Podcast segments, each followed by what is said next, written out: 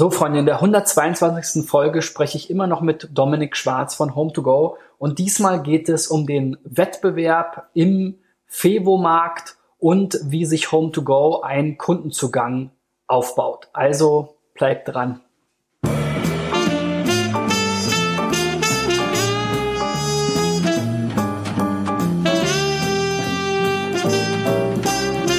Ihr als ähm, Metasuche seid ja sozusagen schon in der besonderen Situation, dass ihr eigentlich Kooperationspartner mit Plattformen wie Booking.com und den Fevo Direct und so weiter seid. Aber am Ende ähm, in, in, in Search, also wenn jemand nach Ferien, Wohnung, Barcelona sucht, ähm, steht ihr ja mit diesen Plattformen auch irgendwo im, im Wettbewerb. Wen würdest du denn als Wettbewerber bezeichnen ähm, in eurem Umfeld? Ja, wir teilen natürlich das Schicksal, äh, was ein Kajak hat, was ein äh, Trivago hat, äh, dass wir schlussendlich natürlich schon um ähnliche Zielgruppen auch ähm, buhlen und dass wir natürlich am liebsten für äh, Ferienhaus äh, in Ostsee auf der Nummer eins sind äh, und da jetzt nicht zwangsläufig den Provider als erste Position ähm, gerne sehen würden.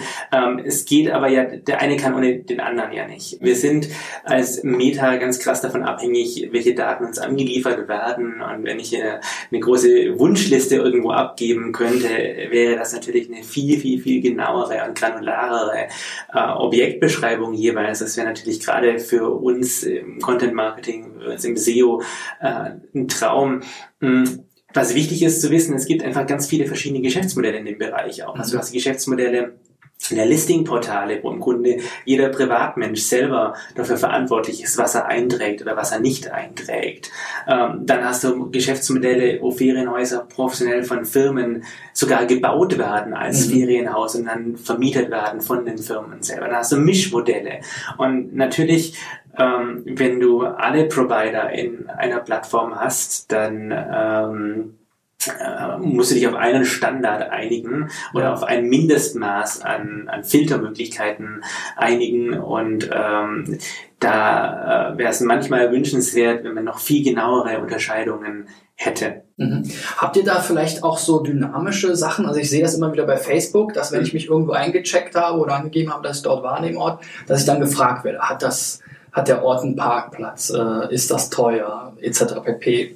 Habt ihr da auch die Möglichkeit, mit den, mit den Kunden irgendwie zu, zu kommunizieren oder ist der dann eigentlich weg, weil die Buchung nicht bei euch stattfindet? Ähm, der Kunde kann sich zum Beispiel eine Wishlist bei uns anlegen. Er kann seine Reise planen, indem er sagt, ähm, hier, ich finde das gut, das gut, das gut und das gut. Und in der Regel findet die Reiseplanung ja nicht durch eine Person statt, sondern du bist mhm. mit deiner Familie gefahren, also nehme ich mal an, dass nicht du alleine die Entscheidung getroffen hast, sondern dann ging das zwischen deiner Frau und dir hin und her und du sagtest, okay, das wäre gut, nein, das wäre gut, okay, dann nehmen wir das. Mhm. Ähm, und ähm, eines unserer Features ist, ähm, dass wir über eine Wishlist eben Leuten ermöglichen, diesen ganzen Prozess digital abzubilden, dass du keine E-Mails hin und her schicken musst oder mhm. irgendwie ein Textdokument oder ein Word-Dokument irgendwelche URLs kopierst, sondern dass du als Team oder als Familie zusammen an einer Liste arbeiten kannst. Mhm.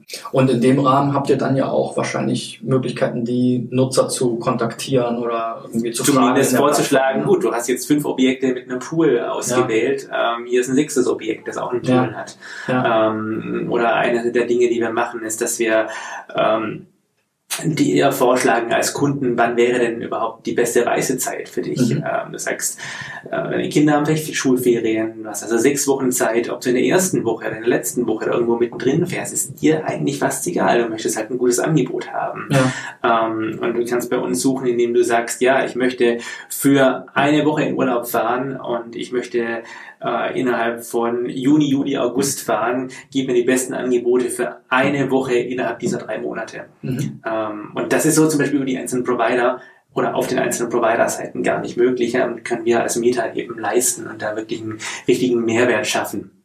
Ja, und morgen spreche ich mit Dominik über die verschiedenen Trendthemen und Buzzwords, die es gerade so im Marketing gibt. Ähm, er äh, erklärt, wie Home-to-Go Machine Learning einsetzt und ähm, was er eigentlich von Chatbots und Sprachassistenten hält. Also schalt morgen wieder ein.